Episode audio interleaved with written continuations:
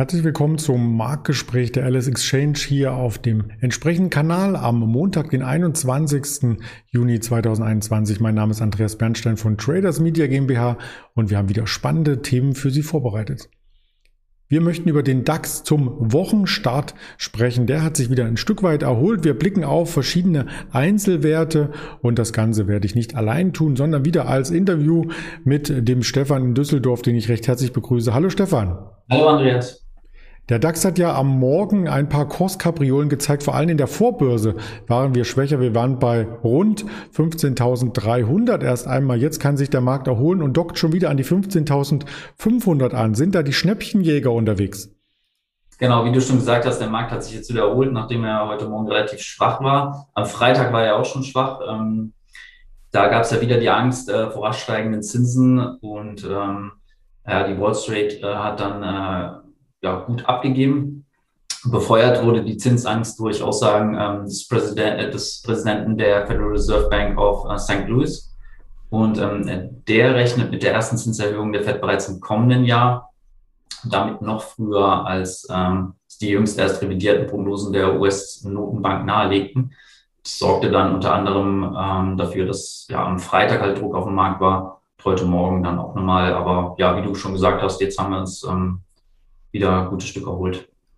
Mittelfristig sieht das auch ganz gut aus, nachdem die Tageskerze erstmal rot begonnen hat. Das Gap, die Kurslücke wurde geschlossen und das lässt hoffen, dass der Markt vielleicht hier auch wieder ein bisschen zur Ruhe kommt. Nach dem Verfallstag nicht ganz unüblich, dass es dann noch Nachwehen, Volatilität im Nachgang gibt und Volatilität gibt es vor allem auch im Supermarktsektor in England. Der Handel ist dort auch eine tragende Säule, ähnlich wie in den USA und in Deutschland und da gab es eine Story, auf die wir jetzt näher eingehen möchten.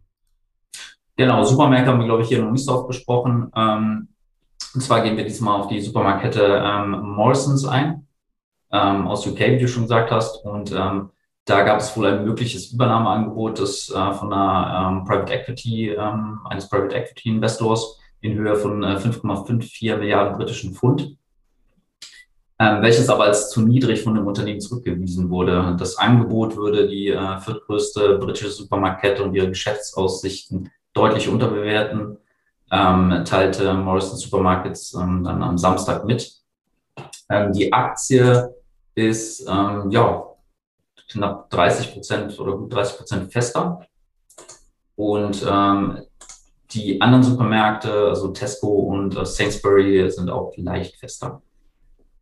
Also das heizt so ein bisschen den ganzen Sektor an, möchte man meinen. Und ja, das bringt Bewegung rein. Vielleicht möchte jemand anderes die Supermarktkette dann übernehmen zu einem attraktiveren Preis. Die Aktionäre freut es auf alle Fälle, was hier heute gesehen wurde. Die Aktionäre freut es auch im Nachgang noch an Freitag an die Zahlen von Adobe, was dort gemeldet wurde.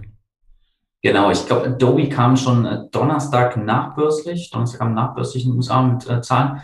Und zwar ähm, Zweitquartalszahlen und äh, ja, der Kurs äh, der Aktie legte nach den Zahlen ähm, leicht zu. Und ähm, ja, das Softwareunternehmen übertraf ähm, mit Gewinn, Umsatz sowohl äh, die eigenen Erwartungen als auch die der Analysten. Und äh, der Gewinnausblick fiel ähm, auch höher aus als die Konsensschätzung.